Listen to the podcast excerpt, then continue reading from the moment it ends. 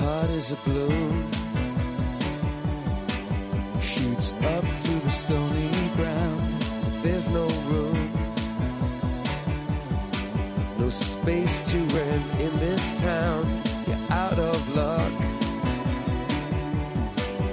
And the reason that you had to care, the traffic is stuck.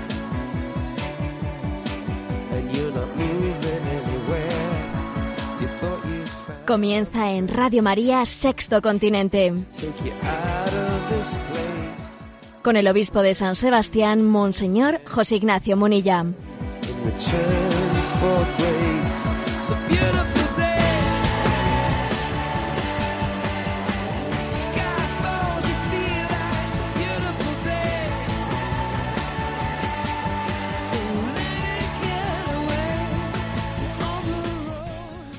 Un cordial saludo a todos los oyentes de Radio María. Un día más, con la gracia del Señor, nos disponemos a realizar en directo este programa llamado Sexto Continente, que lunes y viernes realizamos de 8 a 9 de la mañana aquí en Radio María.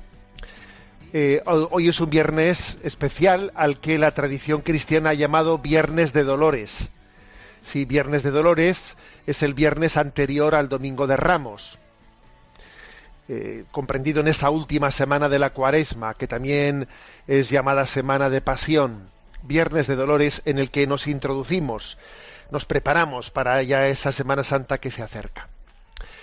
He compartido en redes este pensamiento de Enrique Rojas, que quiero eh, proponerlo como entradilla del programa. Para llegar a donde quieres, tienes que ir por donde no quieres. Es decir, para alcanzar tu gran objetivo se necesita renuncia. Hay unas reminiscencias de San Juan, ¿eh? de San Juan de la Cruz en esta frase a las que luego me referiré, pero la frase es esta. Para llegar a donde quieres, tienes que ir por donde no quieres. Estamos en una ¿eh? en una sociedad en la que se quiere, en la que, bueno, pues estamos, eh, proponemos el fácil cumplimiento de nuestros deseos, lo que me apetece, todo al alcance de la mano, de una manera inmediata, fácil y sin, sin sacrificio, y, y eso es una gran mentira. ¿Mm? Aquí obviamente se juega con la palabra, en, este, en esta reflexión, con la palabra quieres porque hay que distinguir lo que es una verdadera voluntad consciente, decidida en mi vida, y lo que es la apetencia. Entonces, cuando se dice para llegar a donde quieres, tienes que ir por donde no quieres, ¿eh? en el fondo se dice es que los grandes ideales, las grandes decisiones, obviamente exigen renuncias. ¿eh? Uno tiene que ser, ser capaz de, de desprenderse de muchas, eh, de muchas cosas que en un primer lugar le pueden costar eh, sudor y sangre, desprenderse de ellas para alcanzar los grandes objetivos de la vida.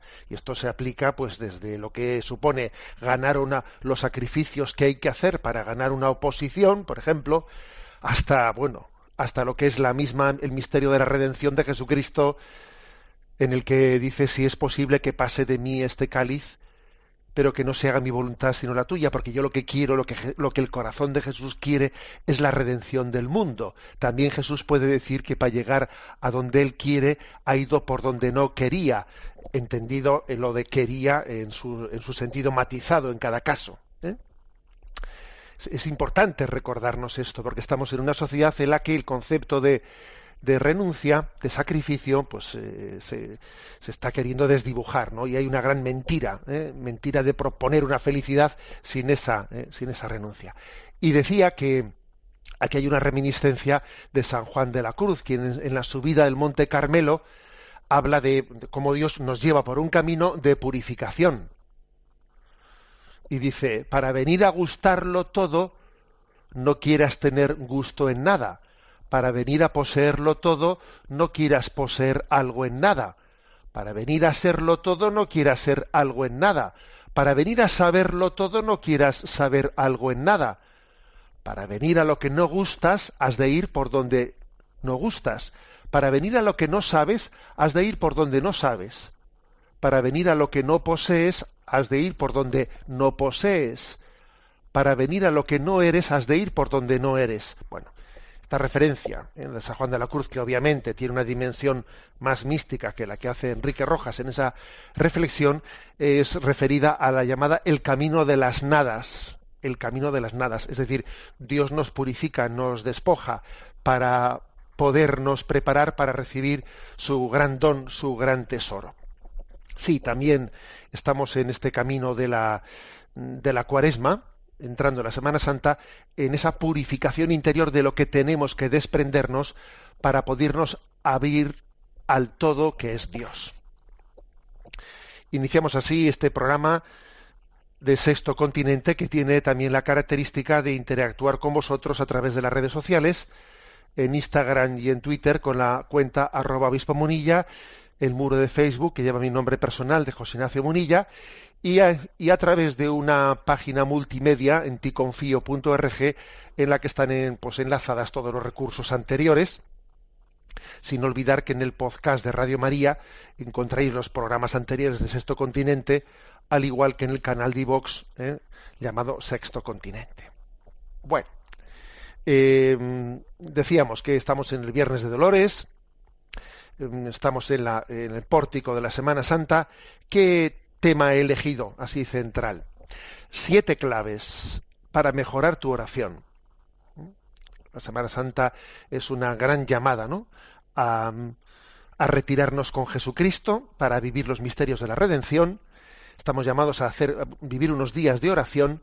Bueno, pues obviamente mm, es un momento también para examinar cómo es mi oración, qué calidad tiene mi, mi oración, ¿no? Siete claves os propongo para mejorar nuestra oración.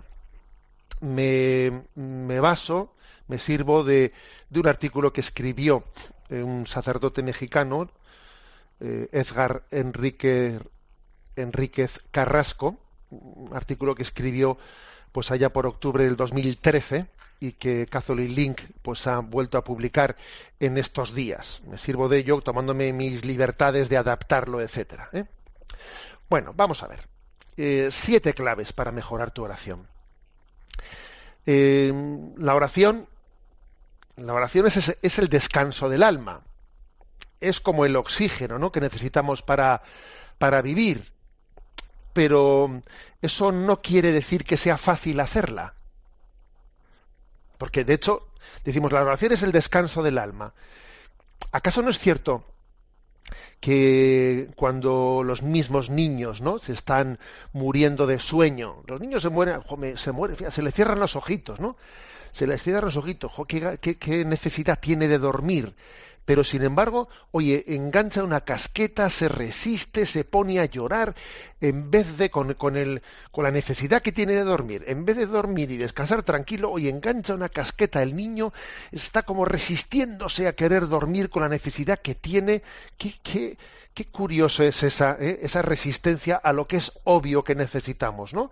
Bueno, pues eso yo creo que también pasa con la oración. La oración es el descanso del alma, pero luego te pones a hacerla y menuda batalla que te cuesta el ponerte a hacer. Parece que hay como resistencias en ti a hacer lo que es evidente que estás necesitando, ¿no? Bueno, por eso es importante hablar de estas siete claves para mejorar nuestra oración. Es importante porque hay una batalla dentro de nosotros para poder orar bien. ¿eh? Yo recuerdo que el director espiritual en el seminario eh, don Justo López Melús, que ya falleció, eh, don Justo nos decía, eh, para aprender a, orar, para aprender a rezar, hay que estar dispuesto a pasar muchos momentos duros, a aburrirse mucho tiempo, a o sea, una gran batalla para poder aprender a rezar, ¿no? Decía el Papa Francisco que, que hay que orar con la carne, o sea, con tu vida entera. ¿eh? El hombre entero tiene que orar. es una gran batalla. ¿eh? Esta es una expresión suya, ¿no? Hay que orar con la carne. ¿eh? O sea, referida que es que eso es una gran batalla, que te va la vida entera en ello. ¿eh? Bueno, pues mm, dicho eso, dicho eso, vamos a hablar de estas siete claves para mejorar tu oración. Primera, fíjate en tu postura para rezar. ¿Cuál es tu postura corporal eh, para rezar? y estoy muy lejos ahora mismo cuando digo esto de, meterme eh, pues en todas esas tendencias de pues, orientalistas o de nueva era que piensan, pues eso, ¿no? Que la clave de la oración está en tu postura corporal, porque entonces se, se, se, genera en ti una especie de flujo de energías por la postura corporal que tienes. No, no voy por ahí en absoluto, como os podéis imaginar, no voy por ahí. Pero es cierto que mm, la postura exterior, ¿eh? la postura corporal con la que rezamos, es un primer punto de aproximación importante por ejemplo, Mateo 2.11, ¿no?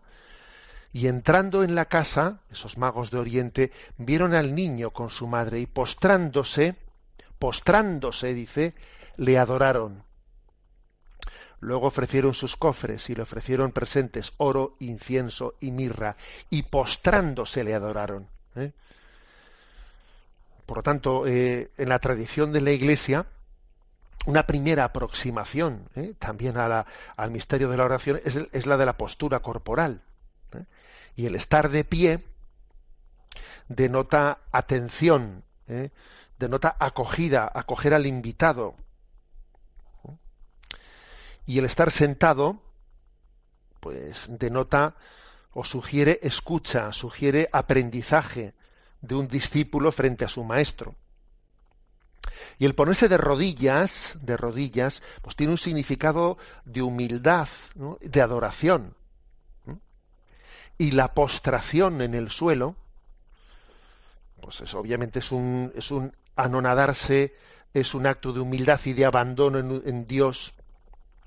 Entonces, en la, en la tradición cristiana eh, hemos cuidado estas posturas, hemos cuidado. Lo curioso es que eh, en la que en la tendencia secularizada hemos ido perdiendo y perdiendo y perdiendo, digamos, consideración hacia estas posturas de oración, hemos ido eliminando el arrodillarse, pues, etcétera, etcétera, ¿no? Y, y luego, a última hora ahora, pues, recurrimos a las tendencias, digamos, eh, orientalistas para decir qué importante es no sé qué postura para que fluja, fluya en ti la energía. Es que es increíble cómo mm, eh, despreciamos nuestra tradición y luego buscamos. Es curioso esto. ¿eh? Es, que, es, curioso. Eh, lo que hay que decir es que cuidado con las posturas demasiado cómodas, pues que, que no expresan que rezamos con el cuerpo entero, que es que, que, con toda nuestra carne, como dice el Papa Francisco, ¿no? O sea, tengo que expresar que mi, que mi oración va el hombre entero, va el hombre entero. Entonces, cada uno tiene que decir, a ver, utiliza la postura adecuada para hablar con Dios. Porque es que, mm, porque ante Él, ante Él, en la oración no puede ser algo meramente intimista dentro de ti, de, una, de un aspecto, digamos, espiritual eh, abstracto. No, es que la oración eres tú, y tú eres cuerpo y alma, ¿no? Y tienes que expresarte exteriormente. ¿eh? Es como si, imagínate, ¿no? Viene una persona a tu casa y tú, y tú dices, eh, pues eso, ¿no? Bienvenido, etcétera. Lo dices en tu interior, pero vamos, ni siquiera, ni siquiera te has puesto de pie para recibirle, ni siquiera le has dado la mano, ni siquiera le has dado un gesto. Se lo has dicho, bueno, ¿para qué? ¿Para qué hace falta decirlo con el cuerpo? Si lo importante es que, a ver, Obviamente uno diría, pero, pero mm, lo que estás transmitiendo por fuera no corresponde a esa palabra, a esa supuesta bienvenida que querías darle. O sea, exprésalo. ¿eh? Entre otras cosas, para que, no solo para que el otro lo entienda, sino para que tú mismo te lo creas, para que tú mismo te lo creas. ¿eh? Las posturas corporales, por lo tanto, eh, no se trata de que con ellas yo necesite convencerle a Dios de nada. Las posturas corporales, el que las necesito soy yo soy yo, para creerme, para vivir existencialmente las palabras que estoy diciendo ¿eh? y los sentimientos que estoy, que estoy expresando. Ese es el primer punto, digamos, ¿no? La primera clave para mejorar tu oración. O sea, mm, reflexiona en las posturas corporales de la oración. Segunda clave. ¿Reconoces tu momento personal? Tú rezas desde tu situación personal, desde tu situación existencial. porque esto es importante, claro, claro, o sea, no se trata de que, hoy de qué me tocaba rezar, hoy, entonces llego allí y me tocaba la página 14, ¿eh? y entonces allí, pi, pi, pi, pi, cojo y digo unas oraciones que no tienen nada que ver con la situación interior que yo estoy viviendo en ese momento. A ver, así no se puede rezar bien.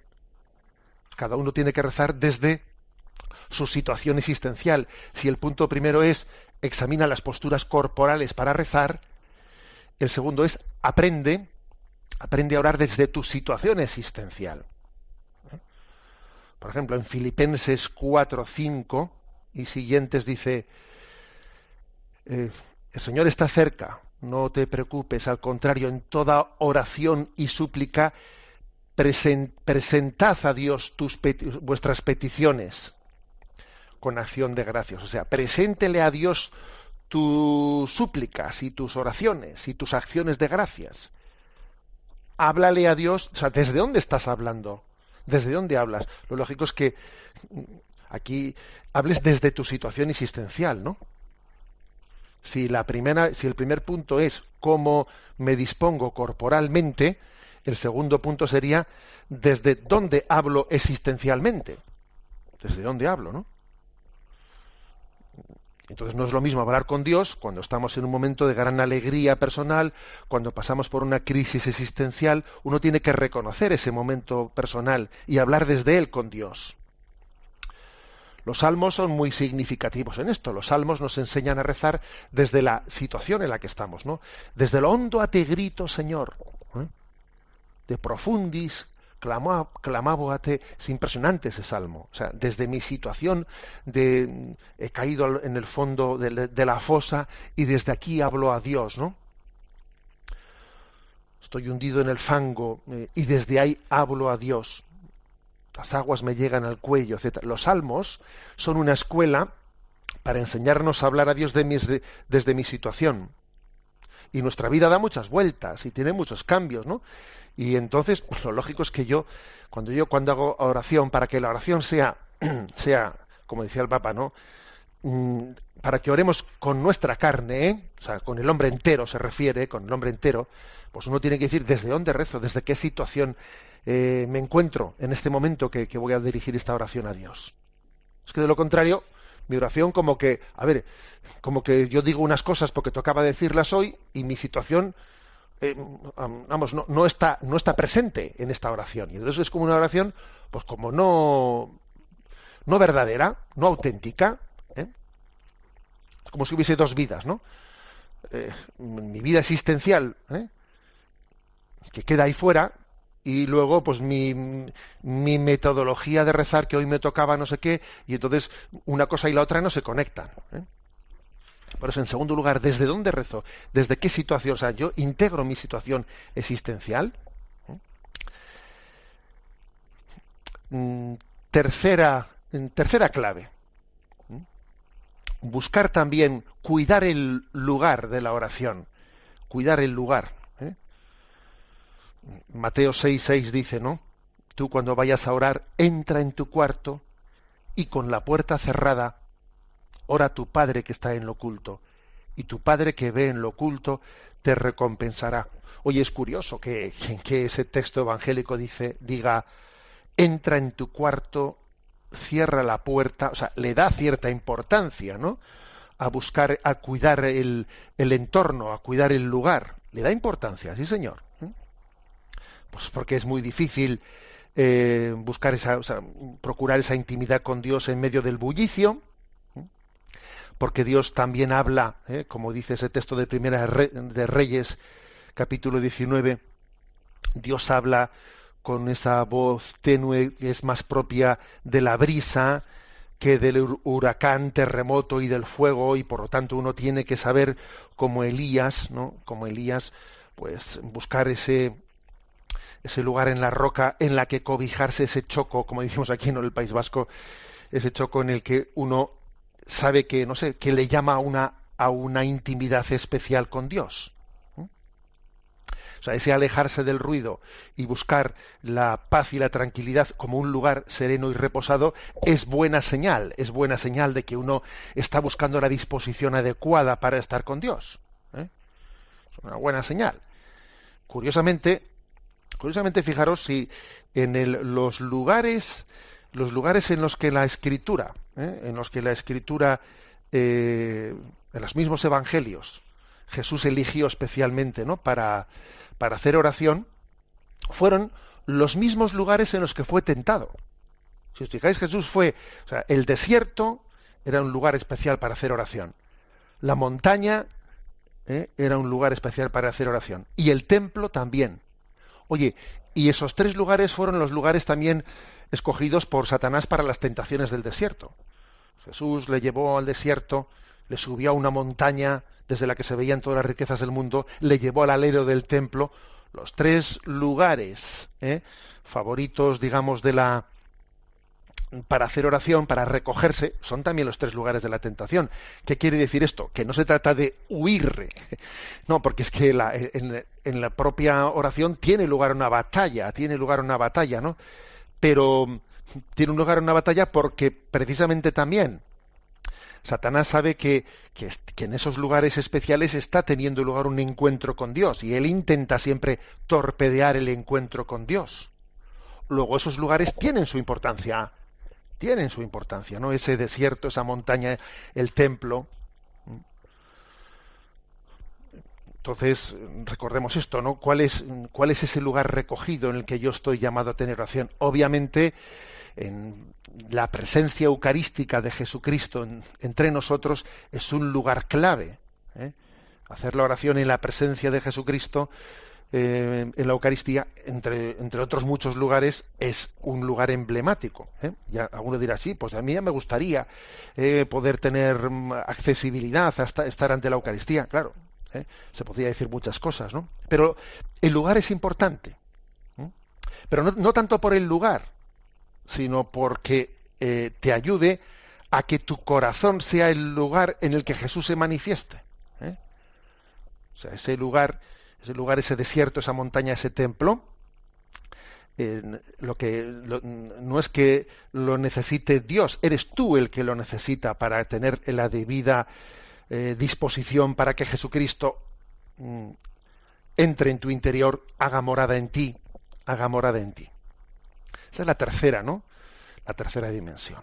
Vamos a seguir avanzando, pero antes de ello, un pequeño, un pequeño recordatorio a, modo de descanso musical del himno de la JMJ de Cracovia, que hace mucho que no lo ponemos. No nos olvidemos del regalo tan grande que tuvimos en la, en la JMJ de Cracovia, en el verano del 2016.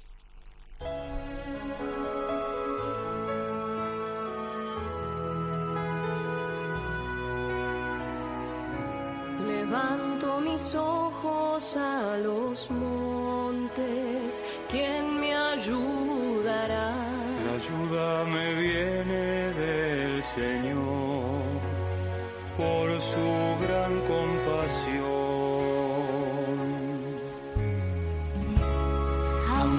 Estamos en el error, nos abraza con su amor,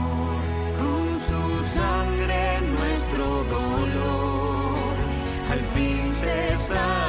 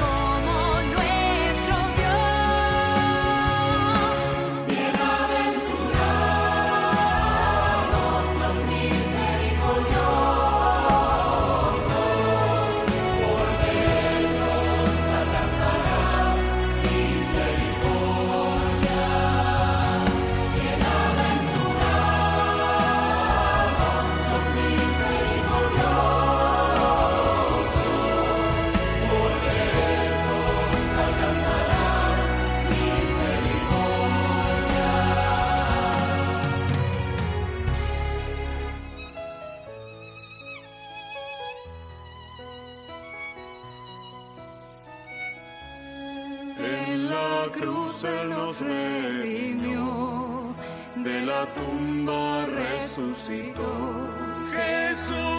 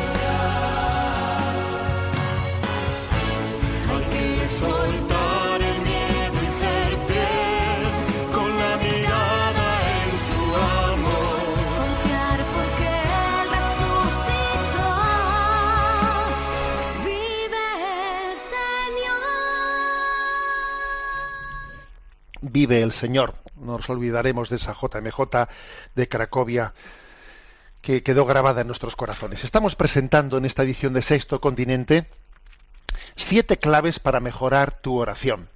La primera de ellas era cuidar y discernir bien tu postura corporal. La segunda era pues discernir desde dónde realizo mi oración, cómo integro mi situación existencial ¿eh? a la hora de rezar. La tercera era también buscar el lugar, el lugar adecuado, el lugar adecuado para, para ese encuentro con el Señor. La cuarta, el cuarto aspecto, la cuarta clave. Procurar, procurar que la oración lleve al diálogo, sobre todo procurar el diálogo. ¿eh? Mateo 6, versículo 7 dice, cuando oréis no empleéis muchas palabras, como los gentiles que piensan que a base de hablar van a ser escuchados. Bien sabe vuestro Padre lo que tiene de necesidad de vosotros, ¿no? Entonces, a ver, ¿a qué se refiere? ¿A qué se refiere?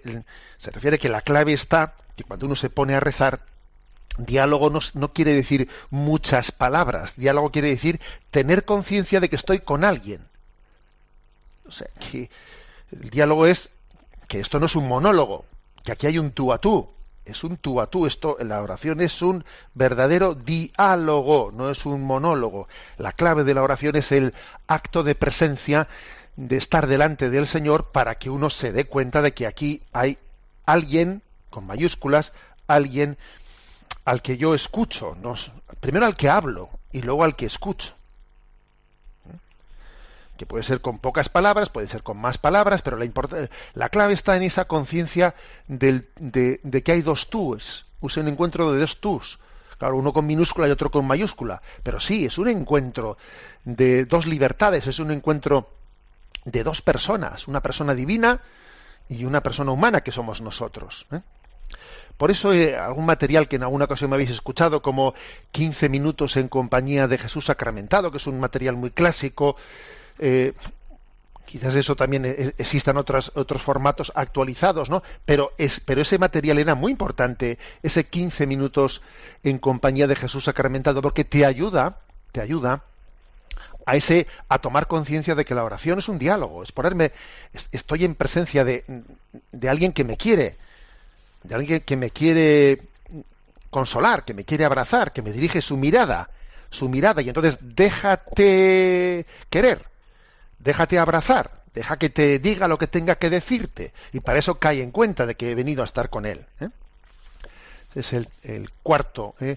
la cuarta clave un poco para mejorar tu oración. La quinta, entrar en nosotros mismos. Es curioso esto. Esta es una expresión de la parábola del hijo pródigo, Lucas 19, 17. Entonces, estando ahí el hijo pródigo, ¿no? Estando el hijo pródigo en medio de los cerdos, cuidando cerdos, dice, ¿no? La traducción de la Biblia de Jerusalén, entrando en sí mismo, entrando en sí mismo, entonces, es una expresión bellísima, ¿eh? entrando en sí mismo, dijo el hijo pródigo, me levantaré, iré a donde mi padre, le diré, etcétera, etcétera. Pero yo quiero fijarme en esta expresión, ¿no? Entrando en sí mismo, otras traducciones Dicen recapacitando, recapacitando. La oración, una clave de la oración es que nos, nos lleve a entrar en nosotros mismos, que es como decir, déjate interpelar. Es como si uno, es como si uno hiciese, ¿no? Como, como cuando se juega al baloncesto. Al baloncesto se dice, a ver, tiempo, tiempo, se para un momento el juego, entonces el entrenador llama a los jugadores y dice, a ver, vamos a hablar un poco de cómo va, cómo va la- el partido. ¿eh? O sea, es pedir tiempo para, para reflexionar sobre la propia vida. Es hacer una pausa de la vida exterior, es lo que hizo el hijo pródigo. Entonces él, cuidando allí los cerdos, entró en sí mismo y dijo, a ver, vamos a ver. ¿Cuánta gente, o sea, los jornaleros de mi padre, fíjate cómo están, cómo estoy yo, a dónde he llegado? Es tomar conciencia de sí mismo desde la perspectiva de la mirada de Dios, dejarte interpelar por él, ¿no? Eso de entrar en sí mismo es, bueno, pues desde fuera hacia adentro, ¿no? Ver lo, ver lo interno de nuestra vida y elevarnos a lo eterno, desde lo externo a lo interno para elevarnos a lo eterno, entrar en sí mismo, en ti mismo. ¿Mm? Esto es muy importante porque la oración tiene que tener esta dimensión de dejarte interpelar. No solo de que estoy en diálogo, como decíamos antes, sino que del diálogo pasamos a la interpelación, que es llamada la conversión, por supuesto. Sexta clave. La sexta clave es, oye, ¿tú te dejas acompañar en la oración o vas por libre?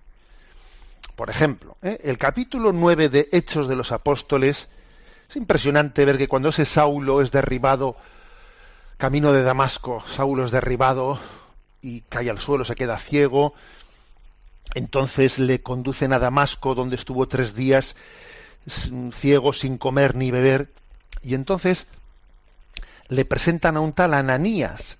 Allí había un designio de Dios, había allí un tal Ananías que había sido llamado por el Señor, ¿eh?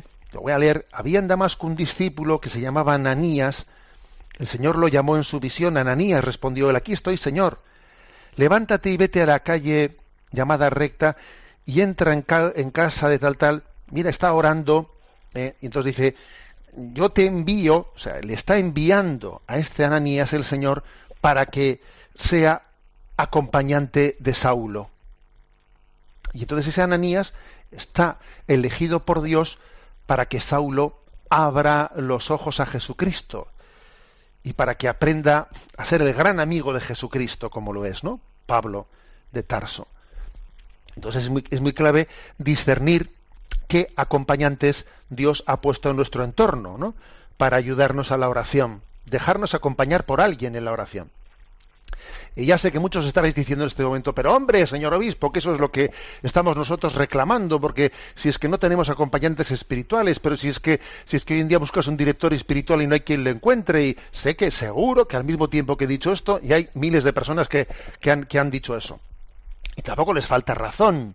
Pero, a ver, tú, ese acompañante espiritual, que tú igual te lo has imaginado, eh, te lo has imaginado pues que tiene que ser así y así y así, igual Dios te lo quiere mostrar por otro conducto, de, otra manera, yo qué sé. Tú tienes que estar, tú tienes que pensar, ¿quién es el Ananías que Dios me envía para que yo que, que he tenido ese encuentro con Jesucristo pueda aprender a abrir mis labios, pueda aprender a conocer a Jesucristo más en profundidad. Que sí, que, que de una manera u otra te lo estará enviando.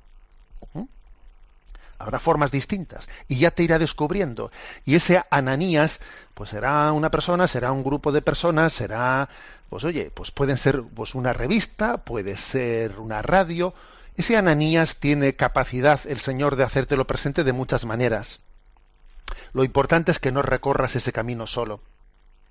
Que sepas que hay una compañía de alguien que Dios también ha elegido como instrumento de Dios para ti. Y no, porque es que no somos autosuficientes, no podemos ir por libre en el conocimiento de Jesucristo. La fe tiene una dimensión comunitaria que no debemos olvidar nunca. ¿eh? Y no solo por aquello de que cuatro ojos ven más que dos, sino porque aquella promesa de Jesús, yo te enviaré un pastor conforme a mi corazón, sigue siendo plenamente cierta.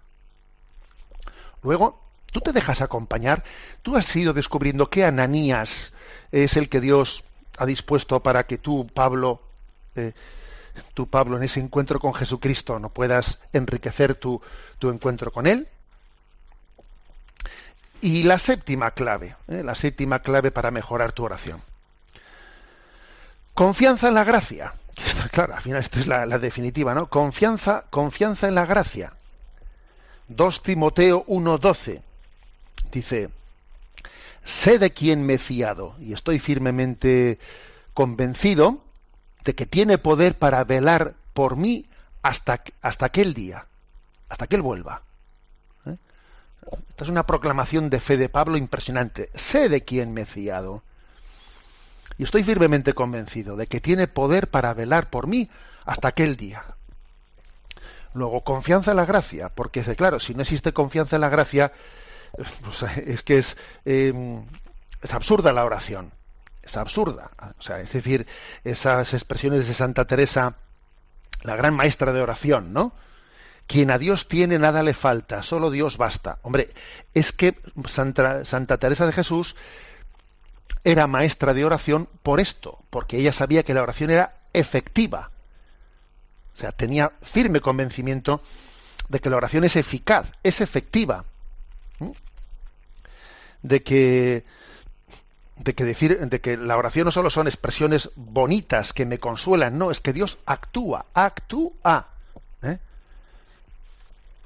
Escuchaba decir yo a uno hace poco que me hizo mucha gracia, decía, la cuestión primera no es si existe, si existe vida después de la muerte, sino si existe vida antes de la muerte. Esta ya estamos en esta pregunta a estas alturas de la vida ya. Ya la cuestión ya no es si existe vida después de la muerte, sino si existe, vida antes de la muerte. Y, se, esta especie de, expresión tan así provocativa, lo que venía a decir, a ver, que es que estamos en una vida, en una vida ¿eh? tan hedonista, materialista, en la que parece que estamos muertos, que es que no tenemos vida. Y es que Dios quiere que ha venido para que tengamos vida y para que la tengamos en plenitud y la tengamos en esta vida ya.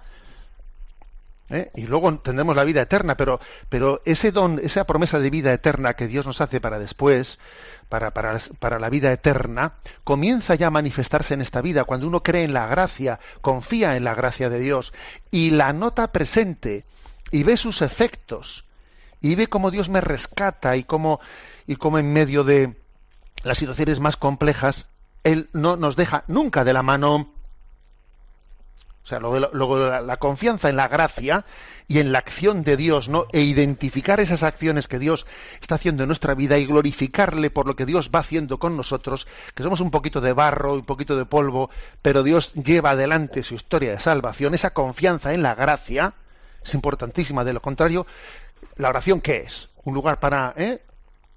Pues para decir, ay, ay, ay, pobrecito de mí, ¿no? No que no, que también hay que alabarle a Dios porque lleva adelante su obra, su obra en nosotros, siendo de barro y siendo pecadores.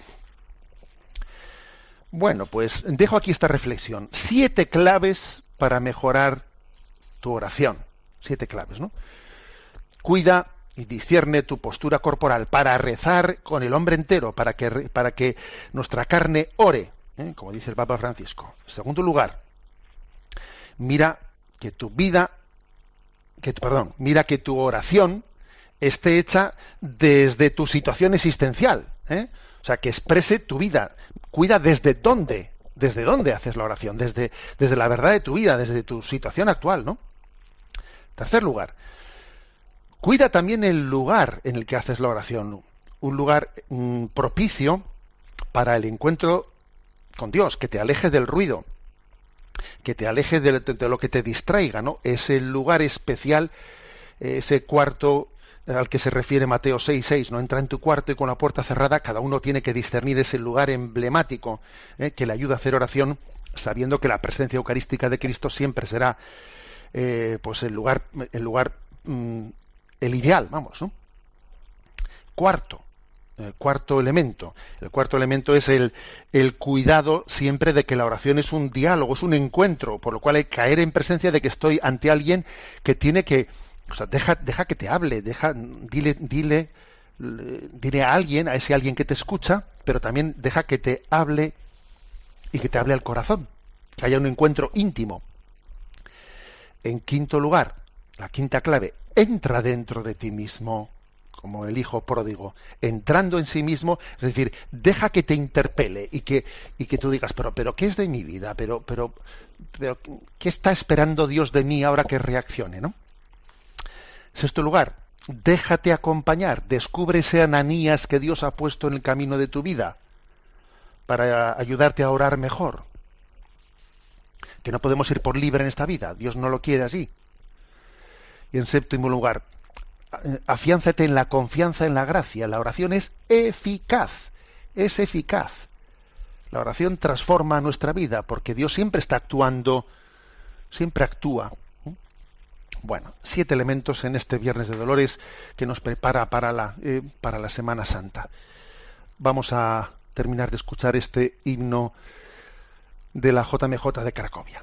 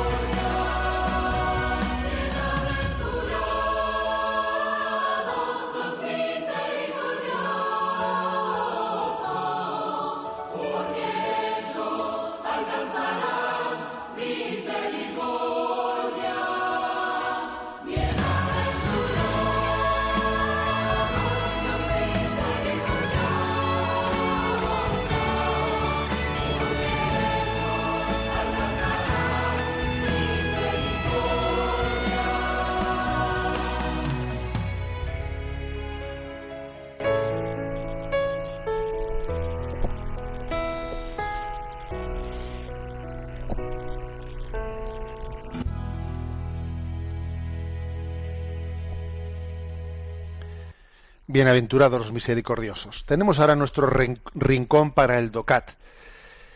Nos toca el punto 42 de este compendio, digamos, en formato juvenil sobre la doctrina social de la Iglesia. El número 42 dice, ¿qué responsabilidad tengo cuando utilizo los medios de comunicación? Y responde, los medios de comunicación pueden unir a la gente o aislarla. Pueden enriquecer, ilustrar o inspirar al hombre, pero también conducir al mal. Lo que hacemos y dejamos de hacer en los medios de comunicación y en las redes sociales debe estar al servicio del fin de cualquier comunicación humana. La superación de la confusión de Babel y el logro de una comprensión entre todos mediante el Espíritu de Dios. El concepto ético central se llama aquí responsabilidad. Responsabilidad ante Dios que quiere que nos sirvamos de la verdad para seguir adelante y que no busquemos, perdón, y que nos busquemos en el amor responsabilidad con el prójimo, que debe verse integrado, hecho partícipe y enriquecido por los medios. Y responsabilidad consigo mismo, que con los medios de comunicación he de formar una comunidad auténtica con nosotros, en vez de excluirme de los demás y de sus necesidades reales en un aislamiento mediático. Bueno, como veis aquí, la, cuestión clave es el tema de responsabilidad, ¿no? Para utilizar los, los medios de, comunicación. Em, decir que aquí sobre todo primero dice, a ver, te pueden, eh, o sea, la clave está, bueno, también los medios de comunicación tienen ellos, ¿eh? una responsabilidad en, en la presentación de las cosas, y no pequeña. Pero también existe una responsabilidad en la utilización, en cómo yo utilizo. Porque también las cosas pueden ser ambivalentes, no solo dependiendo de quién las presenta, sino de cómo son utilizadas. ¿eh? Eh, la irresponsabilidad puede estar en ambos lados. Entonces, por ejemplo, se ha insistido mucho en que un medio de comunicación, dependiendo de si tú lo utilizas de una manera o de otra, te puede estar uniendo o te puede estar separando. ¿Mm? Las nuevas tecnologías, qué paradoja, ¿no? Lo hemos escuchado más de una vez, yo creo. Las nuevas tecnologías te pueden acercar a los que están muy lejos y te pueden alejar a los que están muy cerca.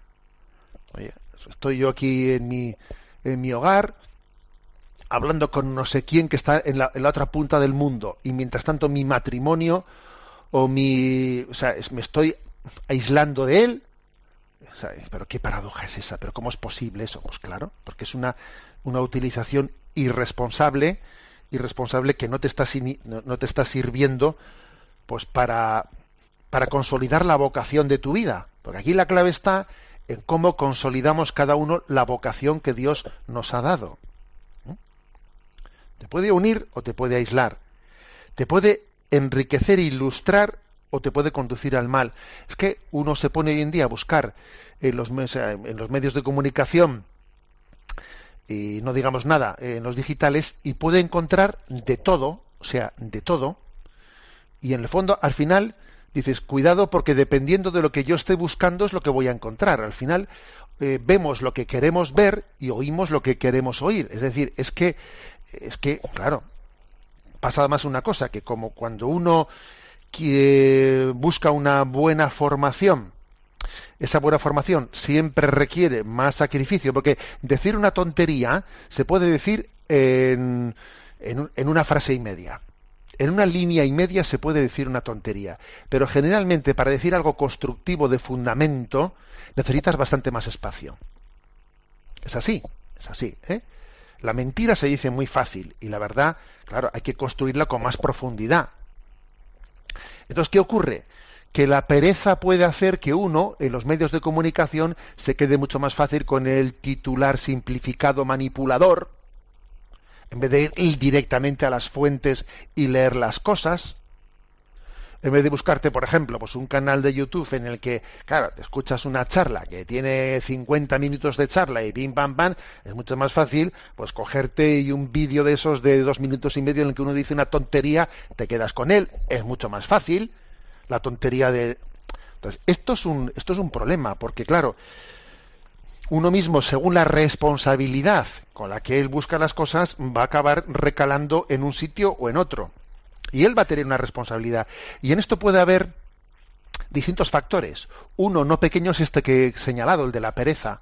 La pereza determina mucho de qué fuente bebemos, ¿no? Pero también, también a veces, eh, pues puede, puede haber otros otros elementos, ¿no? Que, que estén añadidos a eso. La sensualidad, la sensualidad, pues eso, ¿no? Pues el muchos muchos elementos que cada uno debe decir por qué recalo en un sitio y no en otro y verdaderamente estoy buscando la fuente adecuada, la, fuente adecuada. Segundo, es, es decir, creo que los medios de comunicación son un lugar, dice aquí, del encuentro, del encuentro, en el que se dice se sirva la verdad y se busque en el amor, porque también estamos viendo como las redes sociales son un lugar en el que lo que se expresa es, vamos, el retorcer las cosas y un grado de agresividad que en el fondo es un retrato de un alma, de un alma que está en, que está en guerra consigo misma, porque el que no está en paz consigo mismo está en guerra con todos los que le rodean. Eso es así, ¿no? Entonces, claro, esa especie de, de mm, hipercríticas, hipercríticas, retratos, eh, retratos verdaderamente quemados, eh, de personas quemadas, con esos, esos- ese mundo de los trolls agresivos, etcétera, ¿eso qué es lo que remarca? ¿Eso qué es lo que muestra? Bueno, pues que hay un auténtico reto, reto en la comunicación de buscar humildemente la, verdad en el amor. ¿eh? Y de entender que formamos una familia, una comunidad, ¿eh? no, un, no, no un campo de batalla, ¿no? Un campo de batalla de agresión. Eso También es algo que caracteriza, caracteriza nuestro tiempo. Bueno, en resumen, que aquí lo que se habla es de la responsabilidad, porque también no solamente la cuestión está en la, la- la manipulación de los más media, etcétera, a ver que existe, ¿eh? que existe, sino que también en esa eh, contribuimos mucho nosotros en mi forma de utilización, en mi forma de utilización, en la que yo tengo una corresponsabilidad bastante grande con un resultado final que puede ser pues verdaderamente desastroso, ¿no? Pero la autodisciplina, la autodisciplina es clave. Por ejemplo, el hecho de que alguien se convierta en un adicto en la, en la utilización de los medios le hará mucho más proclive para ir a beber de fuentes negativas. Es mucho más difícil que alguien se haga adicto en la utilización de los medios solamente de, contenidos positivos. Difícil es eso, ¿eh? Cuando alguien se hace adicto, termina bebiendo en fuentes contaminadas. ¿Eh? Es, es así. Porque la adicción, ¿eh? en el fondo, pues está, está generada ¿eh? también desde una tentación. Y el tentador no da puntada sin hilo. Entonces, pongo yo, concluyo con esto. ¿eh? O sea, la experiencia nos dice que la adicción, o sea, la forma, digamos, desequilibrada de, de- de la utilización de los medios, te lleva a contenidos que no son los buenos. Vamos, ¿eh? Bueno, lo dejamos aquí y aunque sea ahora brevemente, pues también queremos tener nuestro espacio para la aportación y colaboración de los oyentes.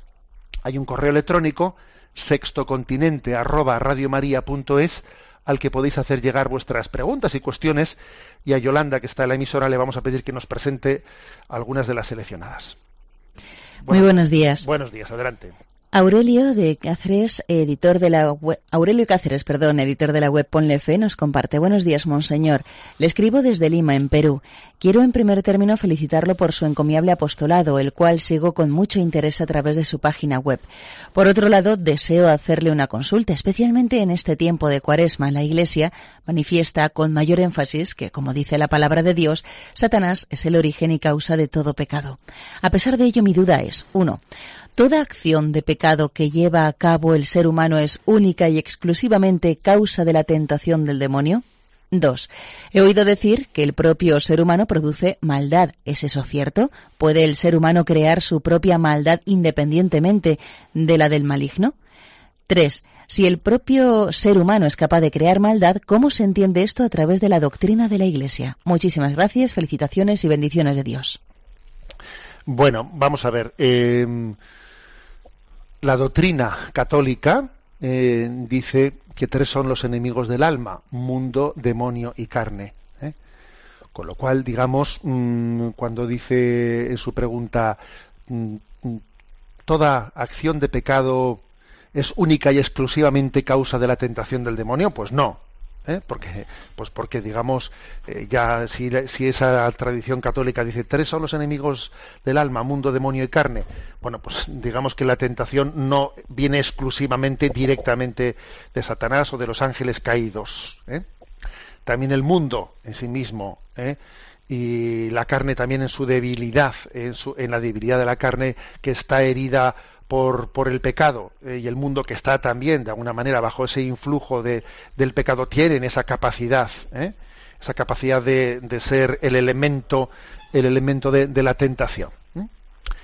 Em, cuando, cuando pregunta eh, el oyente Aurelio de si el hombre tiene capacidad de producir maldad como la, como la tiene el maligno, a mí me parece eh, que, igual detrás de esa pregunta se esconde un poco pues una concepción que hay que aclarar. ¿eh?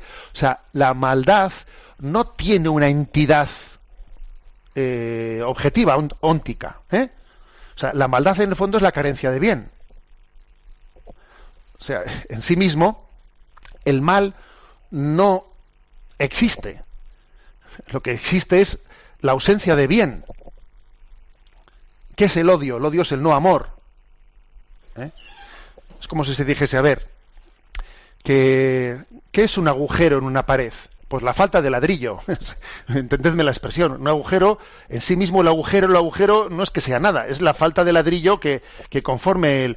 Algo así ocurre también con el mal. O sea, no es que el mal tenga una entidad, una entidad objetiva.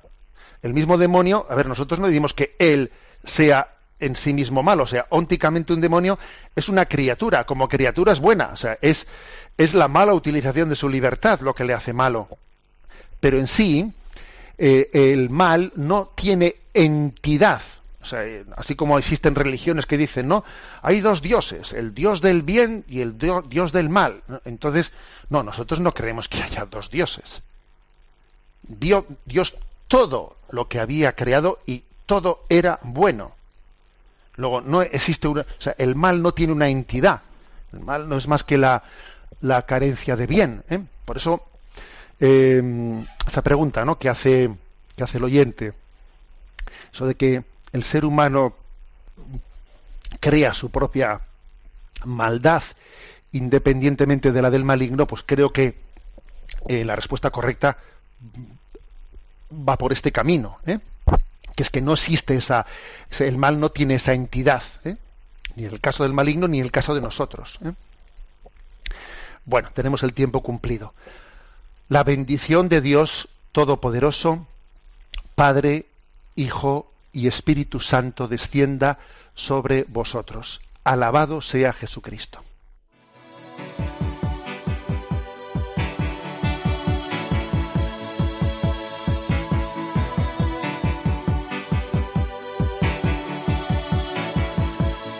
The heart is a balloon, shoots up through the stony ground. There's no room, no space to rent in this town. You're out of luck, and the reason that you had to care, the traffic is stuck, and you're not moving anywhere. You thought you found a friend. Han escuchado en Radio María Sexto Continente, un programa dirigido por el obispo de San Sebastián, Monseñor José Ignacio Monilla.